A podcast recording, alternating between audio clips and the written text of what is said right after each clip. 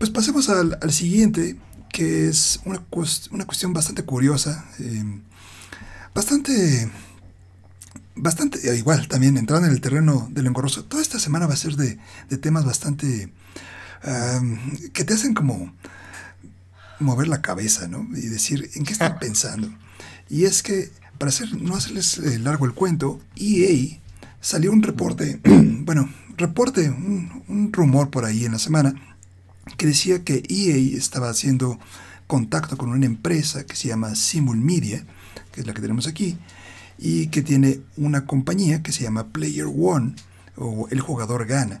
Y básicamente lo que hace esta compañía es brinda diferentes um, tipos como de comerciales, estilo comercial, estilo publicidad en diferentes juegos móviles y pues ahí los jugadores ven ese comercial y obtienen alguna cosa gratis, ¿no? Y esto se planteaba que los iban a estar llevando al terreno de los juegos AAA, en específico con EA, y de ahí, pues bueno, el internet explotó, ¿no? Y un poquito más adelante, en la semana, EA entró al kit y dijo, ¿sabes qué? Esto es, esto es un reporte falso, no queremos traer em, este tipo de tecnología, pero pues, siempre estamos como considerando miles de cosas, ¿no?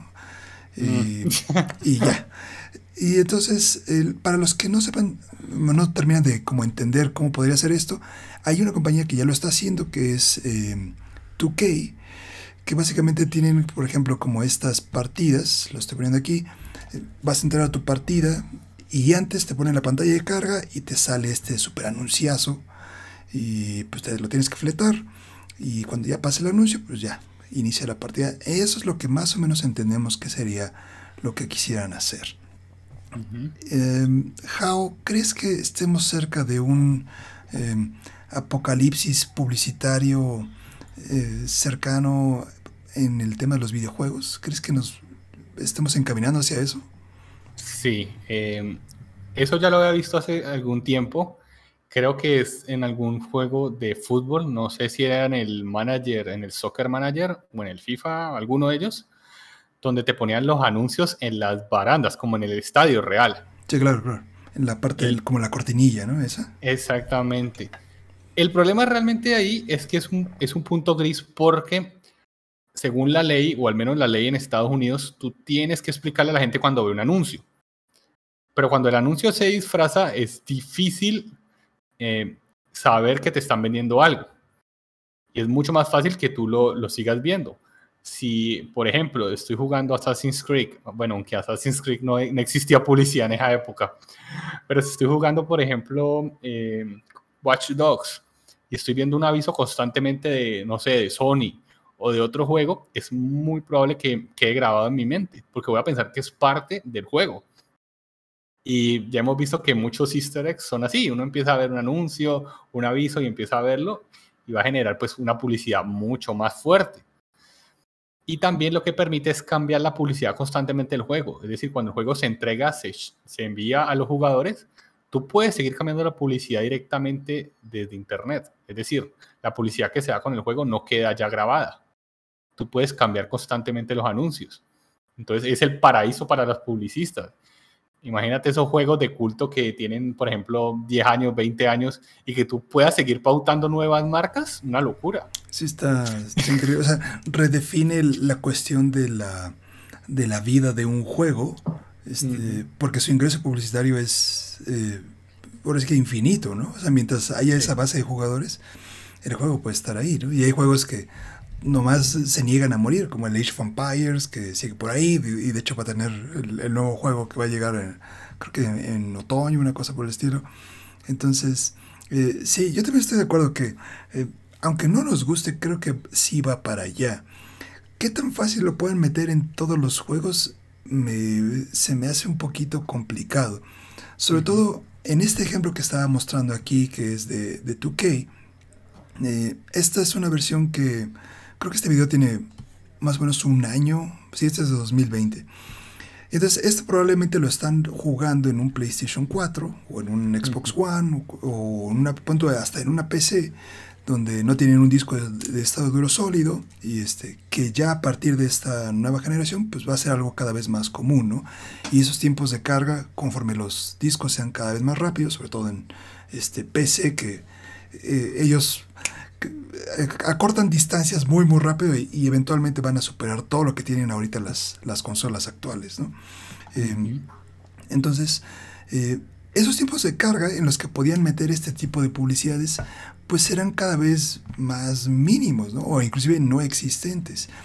Y eh, el, tipo de publicidad que este tipo de juegos aporte se vuelve muy encorroso y, va un poco contra lo que está profesando todo lo que es la nueva generación, este, que es eh, más inmediatez, una una experiencia de juego mucho más fluida, este, sin tantas pantallas de carga, y, que de repente te llegue el comercialote, no sé, este, pon tu pan bimbo, ¿no? O, mayonesa Hellmans, así a la mitad de tu partida de Apex Legends, vas a decir, ¿qué pasó? ¿no? O sea, estoy... Mientras te reviven, ves el comercial, ¿no? Exacto, ¿no? Sí. Mientras estás esperando en el lobby, te sale ahí la... Exacto, para mí el problema es que uno no sepa diferenciar cuando es un comercial. Si por ejemplo estás jugando Ratchet y te venden, no sé, las bebidas y te dicen, toma esta Coca-Cola, ¡oh! ¡Ey! me parece que es invasivo, realmente ya, ya me preocuparía. Pero pues si podemos saber que es un anuncio, mm, digamos que sabemos que los juegos se tienen que pagar de alguna manera, eh, especialmente los free to play. Eh, creo que tiene que ver cómo se presente al jugador siempre que no sea ni muy invasivo, ni uno no sepa, especialmente las personas jóvenes, que no sepan diferenciar una publicidad, para mí está perfecto que, intenten nuevos medios. Claro, porque eh, como tú bien lo mencionabas, ¿no? O sea, los juegos se tienen que pagar de alguna manera, ¿no? Y creo que uno de los ejemplos más curiosos y chistosos que han pasado recientemente en esos juegos como grandes ha sido el caso de Dead Stranding, que justo lo mencionamos en el segmento anterior, este Dead Stranding, que incluyó esa promoción de Monster, bueno, esa como imagen de marca de Monster, donde vilmente este, llegas a tu, pues ahora sí que a tu hotelucho o lo que sea, no me acuerdo cómo se llamaba esa, era como una cápsula donde ah. descansas. Entonces ahí te puedes echar unos drinks de Monster para recuperar tu energía y demás. Eh, entonces, desde el primer instante en el que se vio la promoción así de Monster, la gente estaba así de, ¿cómo es posible? Eh, y también tiene otros elementos muy similares, ¿no? Hizo Kojima en, tomando muy, ah, muy conscientemente lo que sería este primer juego de su estudio, pues hizo deals por aquí, por allá, este, con marcas de motos y este, con eh, la gente que diseña todo el tema de la de los lentes, la, ropa. O sea, Death Stranding fue básicamente una lección de mercadeo de parte de Kojima con un montón de compañías, ¿no? Y que hasta cierto punto podría parecer natural, entre comillas, en ese juego. Pero otros juegos, punto más fantasiosos, como tú ponías el ejemplo de Ratchet Clank, ¿no? Este, ¿Cómo incluyes eh, no sé, ¿no? O sea, ¿qué tipo de, publicistas, eh, de marcas, de compañías le dices sí o le dices no, ¿no? cuando esa ambición de dinero a veces a los desarrolladores los puede poner a, temblar un poquito. creo que es un, tema complicado, pero quizás los juegos free to play es donde pueda haber más esa, esa inclusión, como tú dices. Sí, eh, perfecto. Igual me hiciste acordar de cuando salió esos juegos de Facebook de la, de la granja, el Farmville, creo que llamaba. La gente veía comerciales como, o sea, veía más comerciales que el juego. Y te aseguro que nadie se acuerda de un comercial de esos porque sabía que era un comercial. Totalmente. mientras sea así de claro, no le veo problema. No tengo, sé que las cosas tienen que pagar y, y no le veo problema. Eh, lo mismo de Fortnite esas colaboraciones no salen gratis. Eh, Marvel no va a decirle a, Epic, hey, ¿me dejas estar en tu juego? No, realmente eso es Epic que se ha acercado a ellos. Sí, claro, y ahí es un, mutuo beneficio, ¿no? O sea, tanto para ellos como, oye, mira, Fortnite tiene, no sé, los Avengers, ¿no? O X, Y, Z cosa. Y tanto los Avengers tienen a toda la audiencia masiva de Fortnite que les puede funcionar súper bien, ¿no? creo, que quizás el tema es ah, para el resto de nuestros compatriotas fósiles eh, que rayan ahí en los 30 para arriba, este, donde pues tienes toda la nostalgia de que nunca viste un solo segundo o minuto de comerciales en tu vida gamer, ¿no? Y de que de repente empieces a ver un comercial o un pequeño banner así como en el fondo y dices, ¿qué? ¿Por qué, no? O sea, ¿por qué tengo que...? Esto no era así, ¿no? En mis tiempos, esto no, no jalaba de esta manera. Entonces, quizás mientras se dé como ese recambio generacional, que tal vez no nos cuesta admitir, pero pues tal vez muchos de nosotros vamos de salida en el cuestión de, del tiempo de uso o, del tiempo de juego de, de videojuegos. Y el, el, segmento que más está jugando pues son los chavos que juegan más cosas, más cosas free to play o que están más acostumbrados a jugar en celular y que eso para ella es muy normal, ¿no? O sea, Exacto. quizás ya eh. estamos viejos, este How. Quizás. quizás, exacto. La palabra clave es quizás. Como diría Skinner, no, el mundo está equivocado, no yo. Totalmente. los Simpsons nunca fallan. jamás. Jamás, jamás. Pero bueno, este, ahora nos gustaría saber qué opinan ustedes eh, ahí este, en el chat y en la sección de comentarios. Pónganos qué opinan acerca de estas, eh, de estos tipos de comerciales y anuncios publicitarios en los juegos. ¿Les gustaría verlos? ¿Les molestaría? Y este, ¿en qué tipo de, de juego les gustaría que se estuvieran incluyendo? Creo que sería algo bastante interesante que nos pudieran compartir. Pero bueno, eso fue la, el tema de la publicidad. Y esto, el día de hoy no paramos en temas candentes y el que sigue es, un tema bastante sabrosón. Pero, em, em, por cierto, para todos los que están ahí en, el chat, el día de hoy normalmente nos acompaña también este, el buen Gabo, pero en esta ocasión nos dio cortón porque tenía un compromiso importante. Eh, fue en el espacio fuera, fuera de línea creo que tenía una, una, carnita asada o algo así, puso por ahí en Twitter. Entonces, un, un abrazo ahí al buen Gabo, en donde quiera que esté, en algún rincón, haciendo su carnita. Con su carnita. con su carnita asada. Exacto. Exacto. Ah. Pero bueno, este, Javo, pasemos al siguiente tema. Y hoy volvemos a tener una de las compañías que siempre nos, nos da mucho de qué hablar.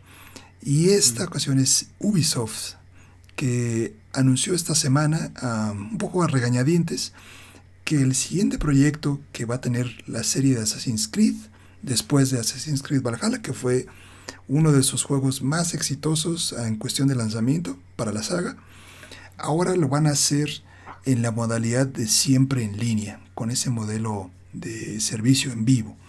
Y el, el proyecto está, se va a llamar por ahora Assassin's Creed Infinity iba a juntar a los dos estudios que normalmente se iban campechaneando uno y uno la entrega de cada juego.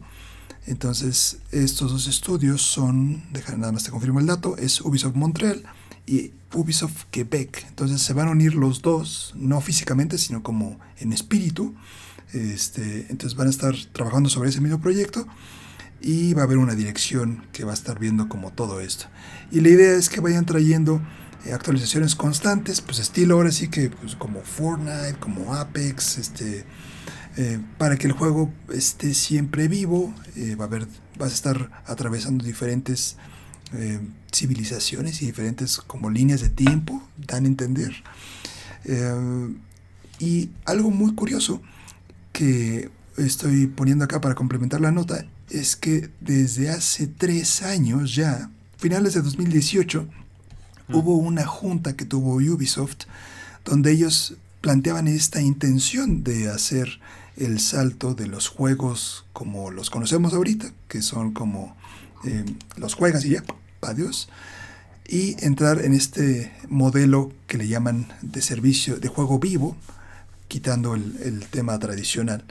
Y ponen ahí un montón de números y que el engagement de los jugadores y demás cómo es todo mejor en el servicio en vivo y que a ellos les va a hacer más dinero. El punto es, después de todo este palabrerío, ¿Crees que este sea la decisión correcta para Assassin's Creed? Bueno, no solo en Assassin's Creed, porque la verdad no sé si tú eres fan, yo no lo soy. ¿Crees que sea una buena decisión para Ubisoft en general? O sea, al estar haciendo estos cambios tan fuertes y apostando con una franquicia tan grande en un modelo que puede que no le funcione. No, o sea, me preocupo porque me recuerda y si no estoy mal, me, me corregirás el nombre, el Assassin's Creed Unity, que eso fue una idea parecida, pero era más bugs que juego. Ok. Y eh, eso no me gusta. Segundo, eh, me da risa que digan eh, para trabajar en vivo en el juego cuando realmente ellos entregan un juego y se la pasan parchándolo. Entonces ya están trabajando en vivo. Puntazo. No, no, no. Sí. Ya, ya, eso es normal. Deberían cambiarlo. Eh, pero no, me parece muy extraño que comparen o que digan que hablan como juegos como Fortnite, eh, o por lo menos en la nota, como Fortnite y Apex. ¿Qué vamos a hacer? O sea, la gracia de, un asesino es que no lo vean 650 asesinos en una ciudad, pues eh, el, que, el que sobresale es la persona normal, porque vas a ver pura gente corriendo en el tejado. Ese tipo de, me, me da muchas preguntas. Eh, creo que el futuro sí puede ser un juego que esté constantemente actualizándose. No confío en Bugisoft. Quería decir Ubisoft, pero no, no puedo. Realmente creo que tienen demasiados bugs en los juegos. Pero posiblemente esta oportunidad les facilite eh, empezar desde cero. De pronto hay un nuevo motor gráfico, de pronto hay, eh, se pueden quitar esas ataduras de los juegos viejos que también se ve que, que las han cargado. Eh, si podemos dejar todo de lado y hacer un buen juego, tiene sentido. Eh, yo soy fanático de, la, de Assassins y lo que conozco de historia, como te digo, no veo 80, 60, 30 asesinos. Se suponía que la gracia era que éramos como poquitos y entre todos nos conocíamos y era nuestra, nuestra no sé, entidad secreta. Y, vienes y me hablas de Fortnite, pues, eh, ¿qué vamos a hacer? No tiene sentido. Sí, y aparte, sí, como que hay, hay demasiadas preguntas en el aire, esto pasa cuando um, esos rumores se salen como de control, porque todo esto empezó como un, una filtración, ¿no? Ya sabes, de esas cosas de que se rumora que tal, tal, tal, ¿no? Quizás lo mejor, bueno, si, si yo fuera Ubisoft, para mí lo mejor sería como decir, ah, me hago güey y no digo nada hasta que tenga como algo que ofrecer de información que, que no genere tantas dudas y tanto mm, pues tanto temor, ¿no? Quizás también de esa comunidad que ha sido como muy fiel y de lo que yo he leído ha estado espere y espere y espere a que regresen a sus raíces y luego hicieron ese cambio a eh, pasaron de ese juego como de sigilo a algo más este de acción RPG y no le gustó a nadie y ahora van a hacer este cambio y no sé a dónde van a llegar. Entonces, a mí se me hace que el modelo tal vez no sea el correcto, sobre todo con esa comparación de juegos con la que le están poniendo, ¿no? Quizás para mí la comparación más... Mm, eh, no sé si decir adecuada, porque también tiene como ciertos elementos que no son totalmente eh, correctos, ¿no? Pero para mí tal vez compararlo, por ejemplo, con un Warframe o con un Destiny en el lado como eh, netamente de PvE podría ser algo que haga un poquito más de sentido. Este, sobre todo pensando en Destiny que tiene eh, ahora ya tiene que ser como unos dos años. La verdad tiene un buen que no juego Destiny, pero constantemente van sacando temporadas, entonces ahora agregan un tema como de, de historia por aquí y otro tema de historia por acá y, y la, la, cuestión va evolucionando poco a poquito, ¿no? Y visitas nuevos planetas y...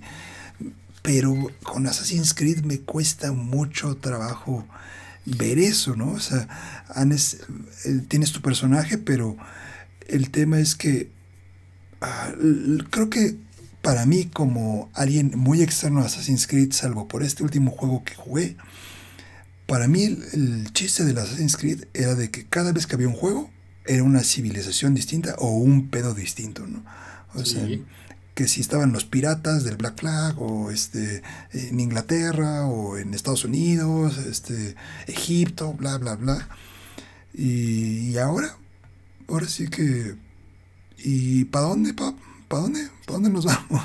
¿Para dónde vamos? O sea, hicimos todas las épocas. Eh, ¿Qué hacemos ahora? Y lo que te digo, se supone que cuando uno es una, una red de asesinos que ha sobrevivido alrededor de las épocas, tú jamás, creo que jamás en los juegos has visto más de cinco asesinos. Jamás, o sea, ellos son exactos porque los entrenan, los tienen muy claros, se pasan las tradiciones y, apenas me vienes y me hablas, no, sí, es, es, Apex. Ey, ey. Sí, como que, ¿dónde está la coherencia, no? Incluso pudieron haber dicho Monster Hunter y yo diría, bueno, eh, para ahí. Sí, como que dándole la vuelta y viéndolo como por abajo, dices, podría ser, ¿no? O sea, pero, o inclusive, ¿no? O sea, eh, dentro de sus propios juegos que han estado mencionando, bueno, que han, que han estado sacando últimamente, pues tienes Rainbow, Rainbow Six Siege, ¿no? Que es el claro ejemplo de un servicio en vivo, que es un multiplayer que no deja de, estar teniendo cambios, ¿no? Tienes nuevos operadores y, cosas de ese estilo. Nuevas, no sé si nuevas armas, la verdad. Eh, sé que nuevos operadores, pero no sé qué más cosas. Seguramente nuevos mapas y demás.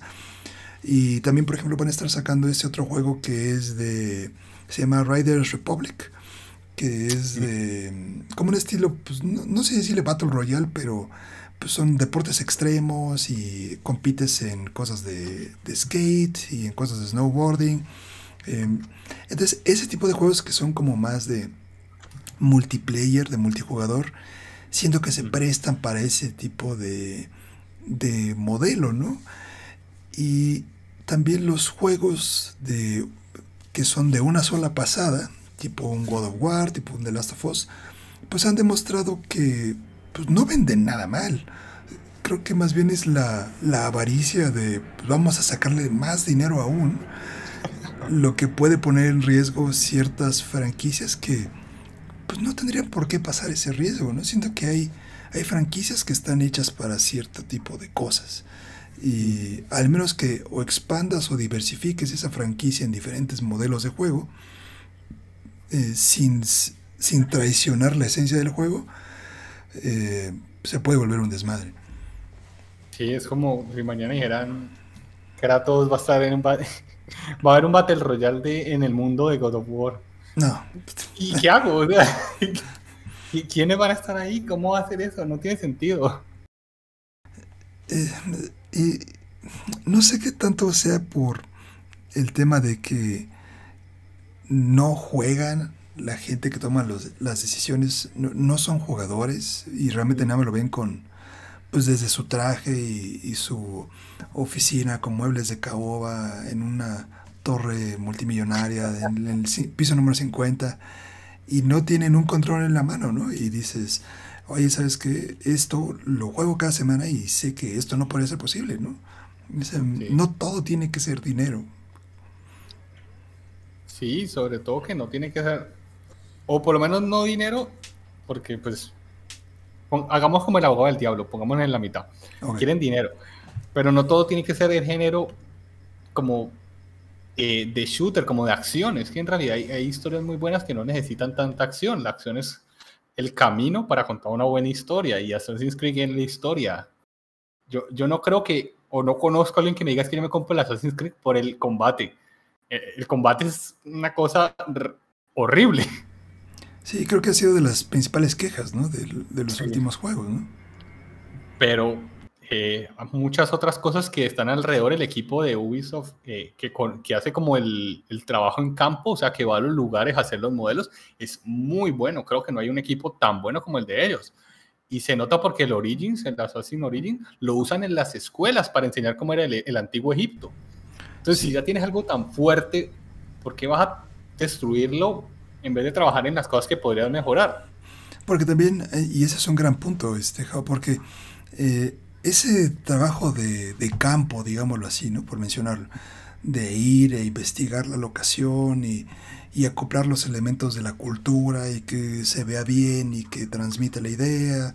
Porque aparte, y algo que a mí me quedó como jugador del último, que es el, que está situado en la eh, todo el tema este nórdico, este, es que la manera en la que mezclan la mitología con la propia línea de tiempo de Assassin's Creed está muy cabrón. Yo acabé el, juego y dije, ah, está, está curioso, ¿no? O sea, hubo como algunas cosas que no entendí, entonces me puse a ver algunos videos y vi un video y vi otro y vi otro porque el, ahora sí que el agujero del conejo es este soy muy mal. La madriguera del conejo es, este, es infinita, ¿no? O sea, y la manera en la que lo, lo entrelazan es súper bien hecha, está súper padre. Y le hace cada vez más sentido, obviamente, a los jugadores de antaño que pueden hacer esas pequeñas conexiones este, con los. Se me olvida el nombre de la civilización esta. Este, con esa civilización de antaño. Y, y entonces, eso es cuando esos jugadores viejos dicen: Ah, ok o sea, tal vez nos han dejado de lado un poquito con el estilo del juego, pero a nivel lore, el juego sigue siendo eh, fiel a sí mismo, ¿no? Eh, eh, pero sí, es, un desmadre, dicen por ahí en el chat. no todo tiene que ir al MMORPG. Y dice, yo no que todos los juegos están buscando ir al mismo punto. Eso, eso puede ser. O sea, mientras... es el tema de que mientras veas como algo que brilla al final del arco iris, siempre van a querer, sobre todo las compañías, ir para allá, ¿no? Y, tratar de tener un, poco esa parte del tesoro. Pero no creo que sea la, por lo menos la franquicia correcta en lo que nos ha demostrado que tiene la franquicia. Tal vez con otras, sin dudarlo, creo que eh, puede convivir perfectamente, ¿no? Pero no todo tiene que ser un servicio en vivo. Por lo menos ese es mi, punto de vista.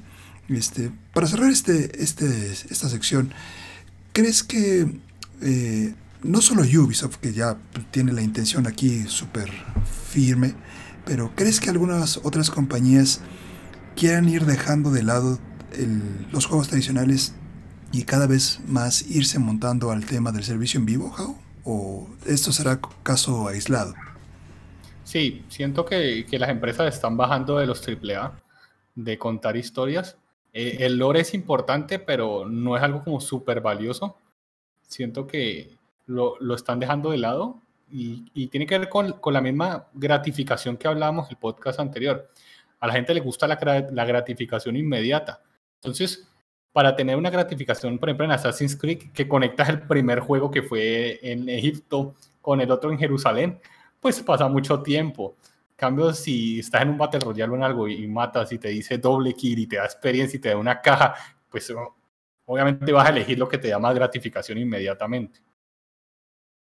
Y pues con, y con lo que pasó con Cyberpunk, pues los estudios están más asustados de gastar tantos recursos en un juego que fue un, pues no diría un fracaso porque ellos terminaron en verdes el año, pero es un fiasco y todos hablamos, cuando hablamos de algo malo, ya no es No Man's Sky, sino Cyberpunk. Eso, eso va a ser un Cyberpunk. Totalmente.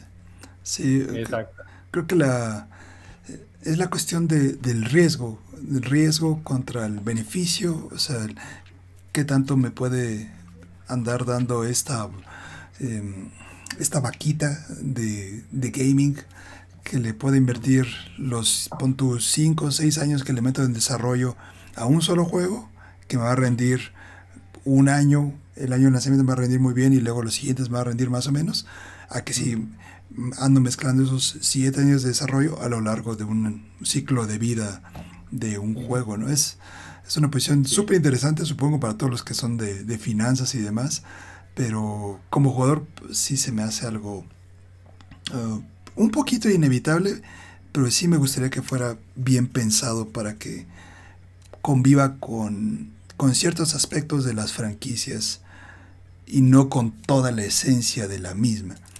Pero ya veremos en, en, qué, en qué termina. Y ahora le pasamos las preguntas a ustedes. O sea, ¿ustedes qué les gustaría ver de sus franquicias favoritas? si les gustaría que llegaran a este modelo de servicio en vivo o simplemente les gustaría que se quedaran así como está, juegos tradicionales y no llegaran nunca a este tema de servicio que pues quizás la pudieran echar a perder. Entonces pónganlo ahí en los comentarios ahí en el chat y con esto vamos a pasar a nuestro último tema del día de hoy, que también es otro tema bastante, bastante interesantón y es nada más y nada menos que el Nintendo Switch Pro, que no es tan Pro, y resultó ser un Nintendo Switch OLED. Esto lo anunciaron, eh, no recuerdo el día, no recuerdo si fue martes o miércoles, no creo que fue el, inclusive creo que el lunes. Ah, la verdad no, recuerdo muy bien. El punto es que Nintendo anunció el tan afamado Nintendo Switch Pro, se llama Nintendo Switch modelo OLED. Va a estar disponible a finales de este año. Eh, se rumora por ahí octubre 7, si mal no recuerdo. Las monedas que tiene este nuevo Switch es nada más y nada menos que una pantalla OLED de 7 pulgadas.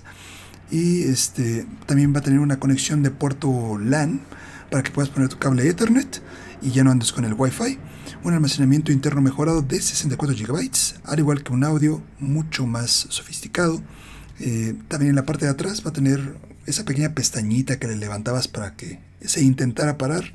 Este, ahora es básicamente toda una pestaña gigante que va a permitir mayor estabilidad. Y este. Y básicamente es eso. Los Joy-Cons son los mismos. El, el, poder de la consola, digamos, en procesamiento, en CPU, en tarjeta gráfica y demás, es exactamente lo mismo. Básicamente es para aquellos que juegan en modo portátil, una mejor consola. Y para los que juegan conectado, una mejor conexión de internet para los servicios chafas de Nintendo que nunca son estables. Entonces, Literalmente, yo sí cierro los ojos y escucho lo que me dices, te digo que me estás viendo un televisor. ¿Ah, sí? Eh, o sea, cierra los ojos y escucha. Pantalla OLED de 7 pulgadas, puerto Ethernet, base más sólida para poner la consola. Pues sí, la consola que tengo aparte del televisor. Sí, claro. 64 gigas y una bocina de mayor calidad. Es un televisor. O sea, porque aquí la gran pregunta es, ¿realmente Nintendo nos está vendiendo humo con esta revisión del Nintendo Switch? ¿O debería de haber sacado esa esa consola Pro que tantos, eh, que tanto están viendo todos con capacidad de gráficos 4K y demás. Eh, Pero la pregunta es, eh, Tech, tú me corregirás aquí también. Claro, El problema del Switch no era los Joy-Con, las conexiones. Pues. Que, que, se tilteaban un poquito, creo que era, que era un error como constante. Sí, sí, todavía, todavía sigue. Inclusive es parte de lo. O sea, como que no terminaron de, de lo más importante, ¿no? es, de esas cosas muy raras, ¿no? Porque está el Nintendo Switch original. Y luego le hicieron una pequeña mejoría y sacaron creo que la versión, no sé si es 2.1 o 1.1, algo así. Y entonces esa versión tenía mejor batería y demás. Y luego sacaron el Nintendo Switch Lite, que es la versión que solo es eh, de modo portátil. Pero el problema es que tenía los Joy-Cons que tienen ese tema de, drift, ¿no? que se te va el, Joy-Con y anda ahí como petateándose. Y de repente sacan esta nueva versión de modelo OLED que pues tiene estas pequeñas mejorías, pero todavía tiene el, tema de los Joy-Cons. Entonces, han sido como pequeños pasitos eh, para tratar de diversificar un producto súper exitosísimo, que es el Nintendo Switch, que ya va para acercarse a los 100 millones de consolas vendidas en tan solo 4 años de vida de juego, bueno, de, su ciclo de producto, que es impresionante. Y um, realmente, como que a mí, en lo personal, no se me hizo tan malo el anuncio. Creo que en medida de que menos estés atento de los, uh, de los rumores de qué es lo que viene, menos te puedes decepcionar de lo que están ofreciendo. Y estaba viendo hoy en la mañana un, un video justo acerca del Switch, pero desde el punto de vista de una persona que no es tan como Nintendero, si le pudiéramos poner un adjetivo. Y ha sido un punto muy interesante este güey, que decía, las ventas del Switch han ido para arriba en estos cuatro años y normalmente en el tercer año es cuando empieza a ver como el declive, ¿no? Ya pasó como la novedad y empiezan a bajar esas ventas. Pero el Switch está en, en el punto máximo. Entonces, ¿cuál sería la razón para que Nintendo diga, ¿sabes qué? Al diablo, voy a dejar esas ventas estratosféricas que el año pasado fueron alrededor de 20 millones de unidades. Y ahora voy a vender un modelo Pro cuando en el horizonte tenemos cuestiones como uh, escasez de circuitos, este, no las estas eh, no sé cómo decir en español, las foundries donde se crean estos chips para las consolas, para los autos inteligentes y todo, están en un tema de escasez realmente, o sea, su producción está ultra limitada, no sé para cuándo se, estabilice y su punto es, este es el peor escenario para sacar una consola porque a nivel eh, negocio no hace sentido, pero todos los jugadores o, muchos de esa base de jugadores del Switch piden esa mejor consola. Eh, ¿Crees que el Switch o le, más bien, al Switch le urge sacar ese modelo Pro para no quedarse atrás? ¿O realmente el Switch puede seguir siendo el Switch y andar por su propio carril y aguantarse unos, que será, tres años más hasta sacar un nuevo modelo más poderoso? Mm, creo que el Switch tiene oportunidad de, ir a una versión Pro. No sé si la necesite ahora, es que no, he visto algo que, que, lo pida realmente, pero sí necesito una versión Pro. Eh, creo que todas las consolas, eh, siempre hay gente como tryhard y gente casual. Eh, como tú dices, nosotros los fósiles no somos tan tryhard, entonces no vamos a necesitar una consola para, para, para ese tipo de cosas. Pero sé que hay una comunidad, como un ejemplo como la de Smash, que una consola que aguante la prueba, que aguante muchas horas de juego, sí sería vital. Eh, es como el control, eh, creo que llama el control Pro de Xbox, el que tiene eh, detalles así súper elegantes. Creo que es control Elite, creo que le llaman. Eso. es un control muy específico, va claramente al tipo de jugador que lo necesita. y es un mercado muy valioso y es preferible vender pocas, no sé, Nintendo Switch Pro, pero que tengan un buen precio porque la gente las va a comprar. Pero el jugador de a pie mm, no necesita una eh, Switch, ni menos una Switch OLED. Que, que, no va a estar sufriendo. De pronto, lo que sí me parece una buena jugada es el puerto de Ethernet. es vital. Pero también, si te digo, es que es un gran avance, sería mentirte. Eso debería estar desde el inicio, porque no hay un puerto de Ethernet desde el inicio. Son de esas decisiones que son como muy Nintendo, ¿no? o sea, que dices, o sea, se lo creo a, nadie menos a Nintendo. O sea, Nintendo es el único que, que dices, claro, hace, hace, hace, todo el sentido del mundo. Dicen por ahí, eh, yo siento que sí necesita una versión Pro, ya que la mayoría de las consolas o gráficas nuevas ya están estandarizando los, los 120 FPS y la Switch con 30 FPS. Um, ahí fíjate que es un punto muy interesante porque recordemos que Nintendo siempre va como, um, como desfasado a nivel generacional, ¿no? O sea, nunca Xbox y PlayStation siempre andan como cuello a cuello ahí tratando de... Pues eh, su enfoque siempre ha sido en, los juegos y sobre todo la, consola, ¿no? El poder de la consola es como lo más importante, ¿no? Y, Nintendo... ah, dime, dime.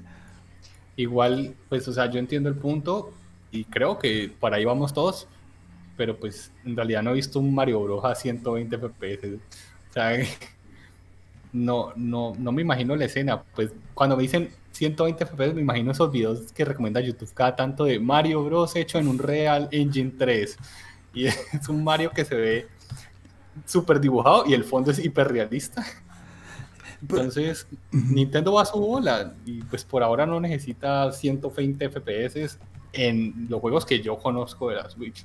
Posiblemente a futuro sí pueden haber algunos juegos que lo requieran.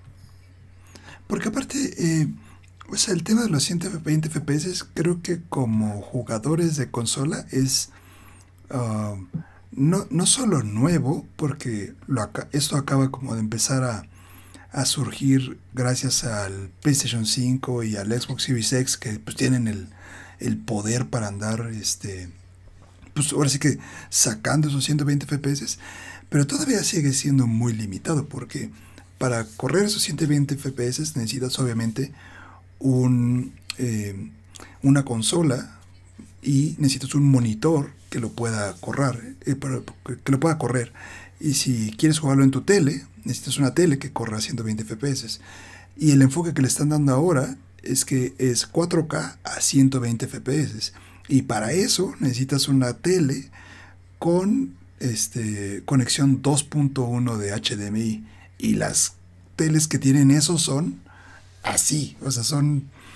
No tengo idea cuántas sean, pero monitores creo que hay 5 o 6 y son carísimos. Carísimos. O sea, creo que estaba viendo un, un monitor 4K a 120 ha de andar con, HDR y toda la manga, está como en unos mil dólares, más o menos. Bajita la mano. Por cierto, muchas gracias a Juan Ángel por ese host. Muchas gracias, muchachos. Bienvenidos aquí al podcast No Stan Gamer. Sí, o sea, no. No, es que hay que montarse todo un equipo para eso y, y, la Switch es como para más casual, para tus amigos, o al menos así no la vendieron cuando la presentaron. Estar con tus amigos, compartir y pues toda esa inversión que hay que hacer con lo que dices con los equipos, pues no lo veo muy casual. Sí, y aparte uh, menciona algo muy interesante ahí en el chat, este Larks Paradox, este dice, no lo necesita porque los juegos son buenos como están. Y este, pues es, es un punto muy curioso porque los juegos de Switch son divertidos por sí solos, ¿no? O sea, el factor Nintendo es, voy a aprender un juego para jugar con mis amigos y o jugar solo y divertirme y pasar un muy buen rato. Que creo que muy pocas compañías tienen esa capacidad de generar juego tras juego, tras juego, tras juego, que es netamente divertido. Y como jugador de Nintendo, que no soy tan así clavadísimo, lo viví mucho, por ejemplo, con el... Iba a decir el DLC, pero no es DLC. El juego de eh, Bowser's Fury, que salió con el Super Mario 3D All Stars. Y es un juego que dura uh, unas 3, 4 horas, pero de principio a fin estás con una sonrisa en la cara porque dices, ah, esto está súper creativo, ¿no? O este, de repente sale Bowser y dices, no mames, eso está muy chistoso, está muy cagado. Eh, las escenas, los modelos, eh, la manera en la que creativamente ponen una cosa sobre la otra y van haciendo un gameplay tan divertido, eh, te olvidas un poco de que el juego corra con las gráficas no tan chidas y te enfocas en que le estás pasando súper bien. Y creo que eso juega mucho a favor de Nintendo, ¿no? que saben hacer juegos muy muy bien y que eventualmente cuando llegue esa mejora, que indudablemente tiene que llegar, eh, será porque Nintendo lo quiere y no tanto porque la gente se lo exija. Eso es lo que yo creo. O quizás otro factor que entraría en la fórmula es que lo saque para no quedarse atrás, porque hay la presión de sacar esos juegos de terceros sea muy fuerte. Porque tiene algunos ports eh, bastante asombrosos. Por ejemplo, el, último port de, de, Doom Eternal está, de lo que he visto en, en videos y así, está bastante bien logrado pero ya hay unos donde el, Switch no, más no da y tiene que entrar en temas, por ejemplo, de hacer el port con tecnología en la nube. Entonces juegas el juego desde la nube y este y pues no es lo mismo, ¿no? Porque no todos tienen ese acceso. Entonces yo digo que mientras no esté comprometido a nivel financiero a, a perder esos deals, esos tratos con las compañías para andar trayendo esos juegos de terceros, eh, no lo va a hacer. No, yo creo que todavía le, le queda unos 2, 3 años y, y, vamos a tener Switch para rato. ¿Tú qué opinas, Jao? ¿Cuánto tiempo le das de vida al, Switch todavía? Uh, la Switch tranquilamente puede durar 10 años, incluyendo mejoras extra. Ah, eh, ¿10 años a partir de ahora o ya con lo que lleva? No, no, ya, ya con lo que ah, lleva. no, a partir de ahora no, imposible. Sí, no, no. Pero pero Ya tenemos puerto Ethernet. Esa es una. Oh, wow. Eso es algo.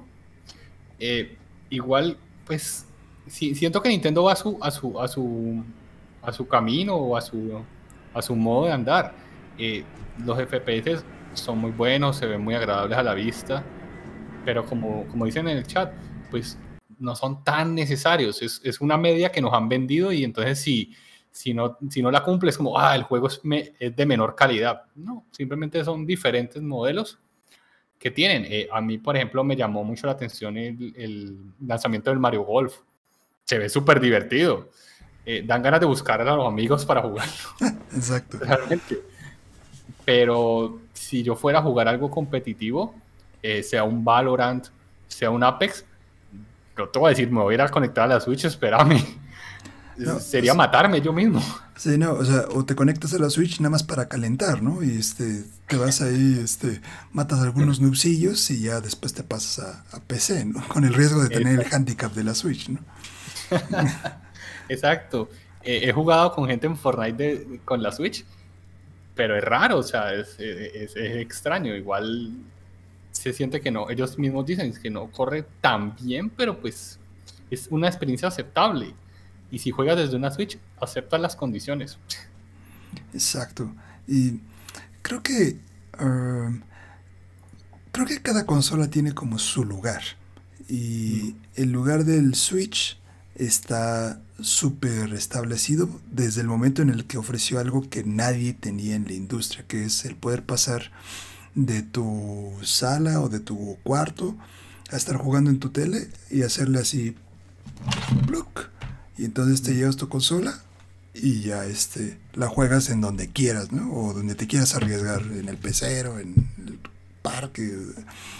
Y en el momento en el que toque ese cambio generacional, que sería tal vez en unos 3 a 10 años, como diría Jao, este, y Nintendo no, no le pegue en darle una propuesta de valor a esa consola, creo que ahí es donde entraría el Switch en problemas. Pero yo creo que cómodamente, si a mí me dijeran como usuario de Nintendo, la nueva consola de Nintendo, o sea, como el siguiente salto generacional de Nintendo, va a ser un Switch 2, yo diría, ok, está chido, Switch 2, o sea, que ahí entre, ahora sí, como decían en el chat, que entre ese, ese salto generacional de pues, mejores gráficas, pon tal vez no 4K, tal vez que le tire a 2K y de ahí suba este con cierta tecnología de Nvidia a 4K como dinámico, qué sé yo, ¿no? Este, que sea un 60 FPS estable, échenle ahí la lista de deseos. Para mí, eso sería genial, porque el Switch va a seguir siendo el Switch y mientras no haya nada que le haga como competencia, no hay ningún problema. PlayStation no va a revivir el PlayStation Vita. Steam tiene ahí su proyecto ese de la, eh, de la Steam Machine que pues es como muy, este, es más leyenda que, que realidad. Entonces, Nintendo puede hacer lo que se le hinche este, el tanate y no le va a pasar absolutamente nada de aquí a mínimo 3, 4 años. Entonces, no hay ningún problema. Entonces, sí, no, la Switch está perfecta como está. No es la consola ideal pues, que soñamos, pero la OLED se empieza a acercar lentamente. Empieza, eh, es como los DLCs de los Sims. No hay nada sustancial, pero pues hay maticas y póster para la casita y... Exacto. pequeñas, pequeñas pegatinas, ¿no? Así para que la vayas adornando. Y este, entonces, eh, para cerrar el tema, em, ¿tú te comprarías un Nintendo Switch OLED? ¿Tú tienes un Switch, How? No, no tengo un Switch. ¿Tú te comprarías este Nintendo Switch, si tuvieras el, presupuesto para comprarlo? Sí, sí lo compraría. Eh, tiene cosas interesantes. Tiene cosas que considero que deberían estar en la Switch original. Si no tuviera una Switch, ok, no tengo, como en el meme de Timmy Turner, eh, la compraría. Sobre todo porque me, hace sentir como eh, lo que veo ahí, pues el sonido, la pantalla, una estabilidad en la conexión que, es algo vital. Jugar con Wi-Fi es cualquier cosa multiplayer, es también asesinarse. Entonces, eh, esta es la Switch que debió salir a mi modo de ver. Correcto. Sí, estoy totalmente de acuerdo. Eh, a mí como, como usuario de reciente de volver al Switch, porque tenía uno y se jodió la tarjeta madre, este lo veo después de cuatro meses que llevo pagando mi Switch y digo, híjole, me puede haber esperado tal vez un rato más. Y este, pero no, no siento que tenga como algo que a mí me haga decir, oye, voy a desembolsar, no sé en cuánto lo vayan a querer dar aquí en Latinoamérica, pero creo que son cuántos, 350 eh, dólares, algo así en, en Estados Unidos. Este, a mí no, para mí no tiene nada de valor, salvo el, exactamente el puerto eh, de conexión Ethernet, para esas partidillas de Splatoon que ya me veo de aquí eh, al próximo año. Eh, pero no, no siento que tenga algo de valor, aunque siento que, de nuevo, en el tema generacional, para la gente que juega más este, con el modo portátil, que son los chavos, seguramente esto podría ser algo súper interesante pero no creo que sea algo necesario, aunque sí creo que va a haber mucha gente que va a caer y se lo va a comprar. Entonces, de nos hacen la de Tsushima por 10 dólares más, te, te, descargas el puerto de Ethernet. Sí, sí. sale por atrás. Nada más que acá le subieron a 50 dólares, ya están viendo en correos Nintendo. esas mejoras eh, todavía creo que le pudieron haber puesto un poquito más. Pero bueno, como tú dices, ya por lo menos es está decente, ¿no? O sea, ya pinta, pinta bien. Y sí, esta debió creo que haber sido la versión del Switch que debería haber salido hace unos años. Pero bueno, este, pónganos ahí en el chat qué opinan ustedes. ¿Ustedes se comprarían este nuevo modelo de Nintendo Switch, modelo OLED? ¿O de plano creen que Nintendo les está viendo la cara, como muchos han dicho de manera muy enérgica en Internet? Este, pónganlo ahí, este, háganos saber su opinión, por favor. Dicen por allí en el chat, eh, Comando pero fíjense que el nuevo Switch OLED lo puedo considerar como compra para los usuarios que apenas se vayan a comprar un Switch, pero económicamente por el tema que va a salir con el Metroid Dread, pienso que ver mejor, mejores ofertas en la versión normal, porque si quiero comprar el Metroid de salida, y creo que se cortó ahí el mensaje, pero este sí, o sea, al final ese paquetazo, punto, si, si lo paqueteas, creo que podría ser algo muy interesante, pero si te vas por el tema económico, pues sí, está tanto la normal como la versión light, que creo que es algo muy inteligente de parte de Nintendo, ¿no? Estar ofreciendo esas versiones distintas del Switch para pues el que lo pueda pagar o el que lo quiera pagar, ¿no? Mm, exactamente. Pero sí. Y este y nada más para cerrar